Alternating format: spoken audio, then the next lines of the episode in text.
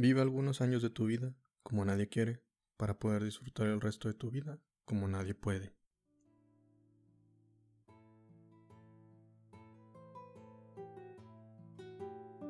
Hey, buen día, buena tarde, buena noche.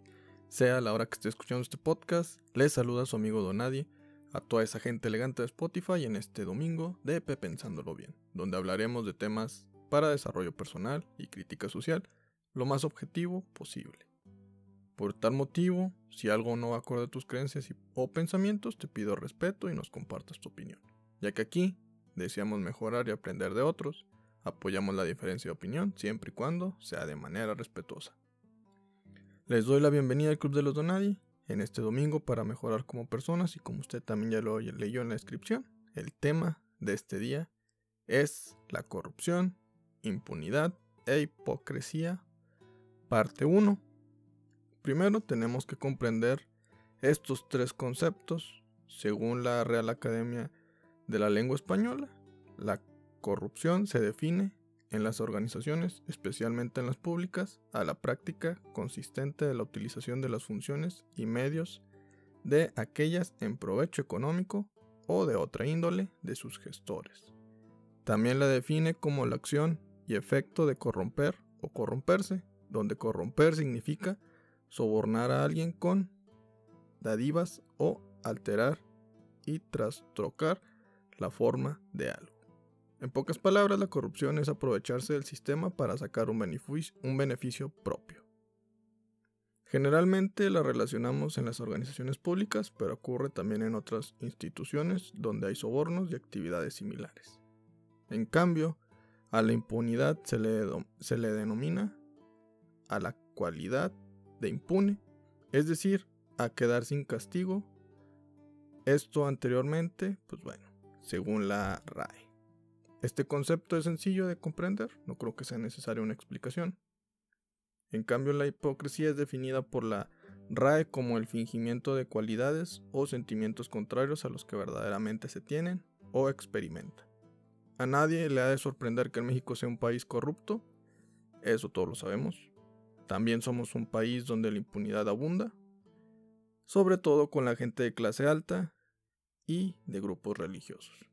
Aunque los grupos religiosos ni siquiera son sometidos a un juicio, a lo largo de los años hemos escuchado cómo sacerdotes pederastas son acusados ante las autoridades y no hacen nada. La única acción que se logra por parte de la iglesia es cambiarlo de parroquia. En el sistema de salud también existen este tipo de situaciones, pero profundizaremos más de esto, de esto anteriormente mencionado, en la siguiente semana. Por si te interesa, te quedes. O la siguiente semana nos estés ahí pues sintonizando, por favor. Pero por hoy nos enfocaremos en el tema político porque tenemos un presidente que dice conocer a la gente corrupta, pero no va tras ellos legalmente. Un presidente que dice conocer, tener o de tener las soluciones pero lo único que hace es insultar a quien lo critique, que dice que tiene soluciones, pero no las implementa. Un presidente hipócrita que criticó antes de su mandato y ahora que él está a cargo, quiere que todos callen. Un presidente que miente diciendo que el país es seguro, cuando ni siquiera dentro de uno mismo, de su propiedad, puede gozar de seguridad. Hemos vivido el año más violento con una cifra récord en homicidios. Déjenme decirles que tan alta llegó la cifra de feminicidios, más de mil víctimas, que quieren maquillarla. Por ello, el diputado Juan Carlos Leal de Nuevo León quería impulsar que se elimine ese término y se generalice por el homicidio. Todo esto fue ignorado y no apoyaron aquella iniciativa. Lo importante es de que no estamos en un país seguro. Estamos frente a un presidente que dice que es diferente, pero no cambia el sistema educativo que el mismo PRI instaló desde hace más de 80 años. Un presidente que quiere vender un avión presidencial para obtener una ganancia del doble de su valor. Es decir, como mexicanos nos tocaría pagar tres veces ese avión. Un presidente que ni siquiera conoce la ley de este país, porque dos semanas después se enteró que no puede rifarse en la Lotería Nacional objetos que no sean dinero. Por eso se arrepintió y ahora te darían el dinero del valor del avión, cosa que no. Según él no confía en los ciudadanos, porque cree que el dinero corrompe y por eso nadie puede ganarse ese dinero de manera completa y se tendrá que repartir el premio mayor. Si el dinero corrompe, entonces imagínense el poder. ¿Qué acaso no se ha dado cuenta? O necesita un espejo para darse cuenta que a lo mejor él también ya se corrompió. Dice que los mandatarios de gobierno están en tiempo de autoridad. Probablemente sea cierto, pero ese dinero que se está ahorrando a dónde para, porque en los servicios públicos no. ¿De qué sirve que nos diga que es un gobierno más austero si ese dinero se lo está embolsando? El presidente de Estados Unidos habló de manera directa y frente a sus ciudadanos. Mencionó que México está pagando el muro de la frontera, que pronto nos daremos cuenta. Entonces, todo ese dinero del nuevo gobierno, que es austero, es para poder pagar ese muro. Entonces, esa rifa del avión es para pagar también ese muro. Esto anterior son suposiciones y simplemente quiero aclararlo, pero de qué de qué es lo que sirve ese ahorro si no lo está invirtiendo en nosotros. Yo les pregunto estas tres cuestiones. México no necesita un payaso o un mentiroso como líder porque de esos ya no sobran. De esos ya hemos tenido en años anteriores. Lo que necesitamos es un presidente que sepa gobernar. Se lanzó a la presidencia en tres ocasiones. Eso significaría que debería tener un plan completamente elaborado para cambiar el país de manera eficaz, pero no se ve ningún cambio. Los cambios siempre son notorios porque desestabilizan el sistema desde el inicio. Lo complicado sería controlar aquellos cambios y las consecuencias, o que se mantengan también esos cambios durante un largo tiempo. Todo sigue igual o peor, no hay cambios ni en seguridad, ni en salud, ni mucho menos educativo.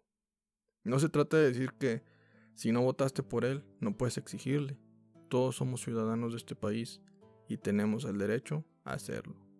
Si solo va a gobernar para los que votaron por él, entonces que se rebaje el salario.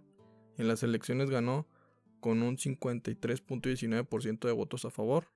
Eso quiere decir que debería de bajarse el salario en un 46.81%. Allí es donde te das cuenta que son los mismos gobernantes, los mismos diputados o senadores que ven por sus propios intereses, hipócritas y corruptos como siempre. En la política no le llaman hipocresía a sus acciones, ellos le llaman diplomacia. Que siguen impulsando una cultura de impunidad que beneficia a gente como ellos, que aunque otros gobernantes hayan robado a los, a los ciudadanos, no pasa nada, porque jamás estarán tras las rejas. Levantarán un show de que atraparon a alguien y en el juicio no encontrarán ningún cargo en su contra. Eso ya lo hemos visto antes. ¿Dónde está el cambio? ¿En la persona que nos gobierna? Probablemente sí. Pero en el sistema no. Si en realidad desearan un cambio, se olvidarían de que pertenecen a un partido político, porque realmente ya no pertenecen a él. Ahora pertenecen al pueblo mexicano. Ya no eres de Morena, o del PRI, o del PAN, o de cualquier otro partido político. Eres de esta nación. Trabajas para un país, no para, tu partido político. Trabajas para que prospere tu nación, no por tu ego, de decir que tú fuiste aquel que hizo tal acción. Todo lo anterior ocurre en este sexenio. Propuestas como un aeropuerto, iniciativas que impulsan el turismo, etc., que en gobiernos anteriores se habían establecido, ahora él las ha detenido o cancelado, simplemente para decir que él será el responsable de implementarlas. Todas esas ayudas estudiantes ya existían, esas becas siempre han estado ahí, simplemente las quitó y les cambió de nombre como a Subes 2020 o Subes 2020, para decir que él fue el responsable, para alardear que esas becas ahora hasta inclusive él las ve como un empleo más que está generando empleo. Canceló la construcción de un aeropuerto y propuso otro, en un lugar distinto que es menos viable al que se estaba construyendo, solo para obtener el reconocimiento de que él construyó un aeropuerto nuevo de la Ciudad de México. Nos vende una imagen que no va acorde a él, ni a lo que dice, ni a lo que hace. Muchos no le creemos, pero todavía hay gente que no se quita la venda de los ojos. Lo que siempre voy a reconocer es de que cada uno puede creer lo que quiera. Lo importante es que investiguemos y no creamos lo primero que nos dicen, incluido lo que estás escuchando aquí. Busca tu verdad y en base a ello, formula tu propio juicio. Vive acorde a tus principios. Así como juzgas a los demás, júzgate a ti mismo y mejora. Por favor, no te conviertas en aquello que tanto odiaste de joven, aquello que tanto estás odiando ahora.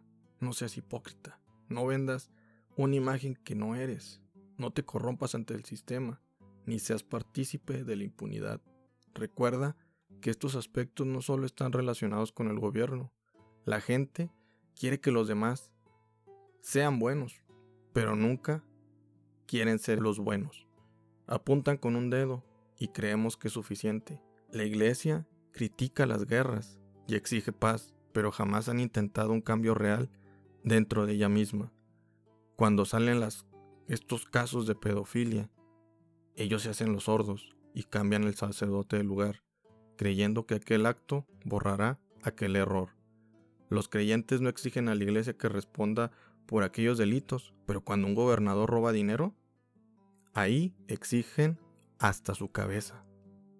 Rijámonos con la misma vara, porque les pregunto, ¿preferimos que violen a nuestros niños a que nos roben dinero? En serio, yo no lo creo. Para mí, es un mayor delito lo que le hacen a los niños.